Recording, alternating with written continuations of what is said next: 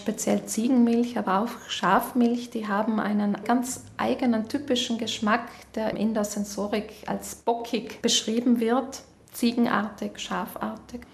Und das lässt sich erklären durch die Chemie.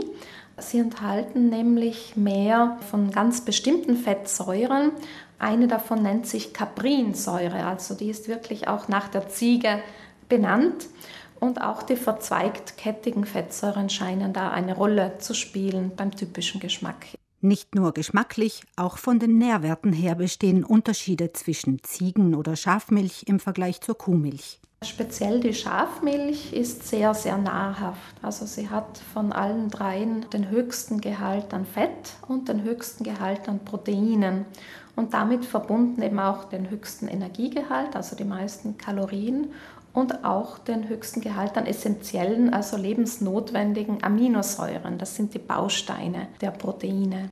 Außerdem ist Schafmilch reich an Mineralstoffen und Spurenelementen. Im Vergleich zu Kuhmilch und Ziegenmilch enthält sie mehr Kalzium, auch mehr Eisen und mehr Jod. Und die Ziegenmilch beispielsweise ist im Vergleich mit Kuhmilch und Schafmilch reicher an den fettlöslichen Vitaminen. Also sie hat einen höheren Gehalt an Vitamin D und Vitamin A und auch an den mehrfach ungesättigten Fettsäuren. Die hohe Nährstoffdichte ist das eine. Manche greifen jedoch aus anderen Gründen lieber zu Schaf- oder Ziegenmilchprodukten. Ihnen geht es darum, wie die Tiere gehalten werden. Schafe und Ziegen werden in der Regel weniger intensiv gehalten als Kühe. Sie verbringen wahrscheinlich mehr Zeit auf der Weide als in den Ställen und wahrscheinlich werden sie auch in kleineren Beständen gehalten als jetzt Kühe, wenn wir wirklich von intensiven Milchviehbetrieben sprechen. Ich glaube, es gibt da einfach äh, weniger auch Leistungszüchtungen möglicherweise. Das mag eine Rolle auch spielen für das Image, das diese Produkte dann bei den Verbrauchern und Verbraucherinnen genießen. Davon abgesehen kann die Milch von anderen Tierarten als Kühen durchaus Vorteile haben, beispielsweise für Menschen, die auf Kuhmilch allergisch reagieren. Je nachdem, auf welche Eiweißkomponenten der Milch sie reagieren, kann es sein, dass sie Schafmilch und Ziegenmilch vertragen.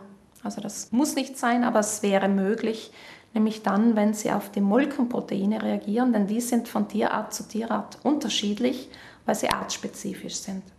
Das gilt für Allergien. Anders ist es bei einer Unverträglichkeit auf Milchzucker, der sogenannten Laktoseintoleranz. In diesem Fall haben Schaf- und Ziegenmilch keinerlei Vorteile gegenüber der Kuhmilch.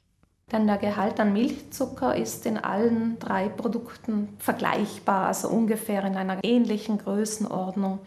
Und deswegen werden alle drei nicht gut vertragen von Personen mit einer Laktoseintoleranz, beziehungsweise nur in sehr kleinen Mengen vertragen.